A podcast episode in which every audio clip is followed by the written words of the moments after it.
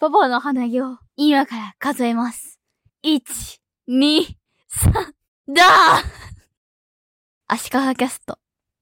前回、ブロガーが YouTube にどんどん参入していると話しましたが、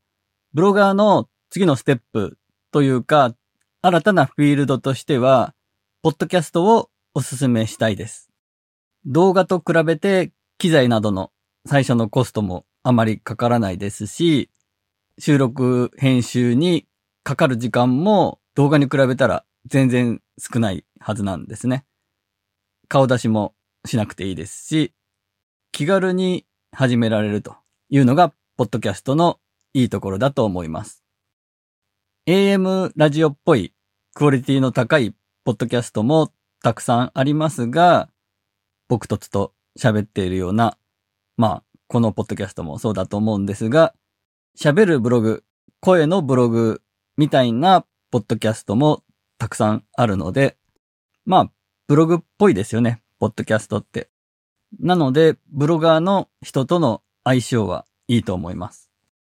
じゃあなんでブロガーがどんどんポッドキャストに参入してこないのかというと、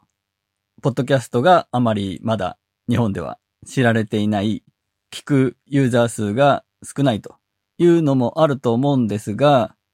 マネタイズの手段がない。日本でポッドキャストでマネタイズに成功している事例がほとんどないというのが大きな原因だと思います。YouTube で勝間和代さんがただ喋ってるだけの動画ありますけど、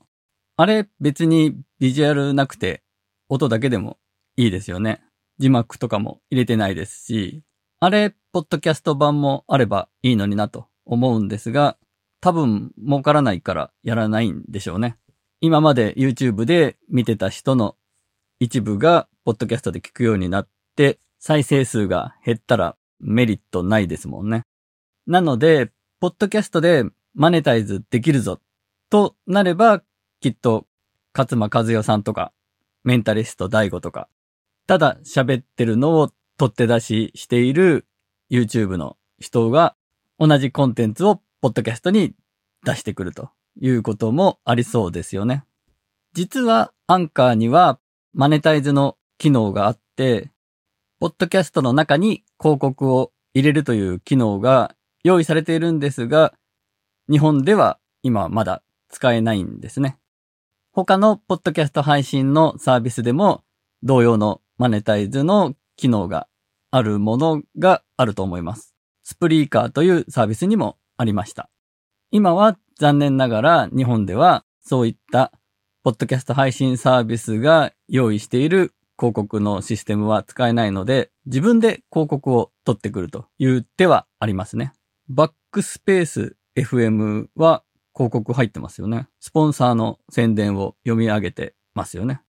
あと、私は、ポッドキャストの立ち上げ支援をして、お金をもらうということはやったことがあります。自分のポッドキャストの番組自体がお金になるわけではないですが、そこで得た経験やノウハウを提供して対価をもらうということですね。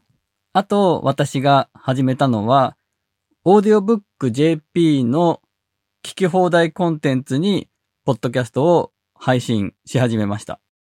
聞かれた時間に応じてお金が入ってくる仕組みになっています。他のところで、ポッドキャストとして配信しているコンテンツを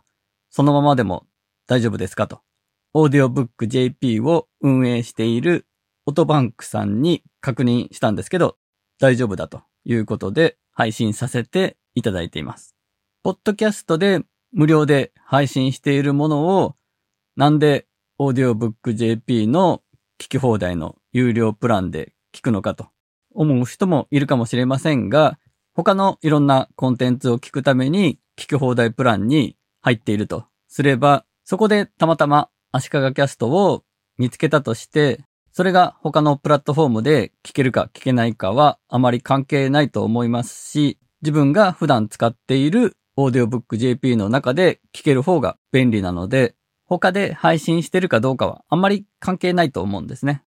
ポッドキャストにある程度ファンがついたら、オンラインサロン的な感じでお金を取るというのもいいかもしれないですね。特にゲストを迎えて話すポッドキャストだと、時間の都合などでカットした部分を聞けるとか、オンラインサロンの会員用におまけとして収録したコンテンツがあったりすると聞きたいと思いますよね。オンラインサロンの仕組みを使ってもいいですし、有料ノートにするとか、投げ銭的な仕組みを使うとか、以前紹介した Buy Me a Coffee というサービスとかもありますね。ということで、ポッドキャストのマネタイズについての話でした。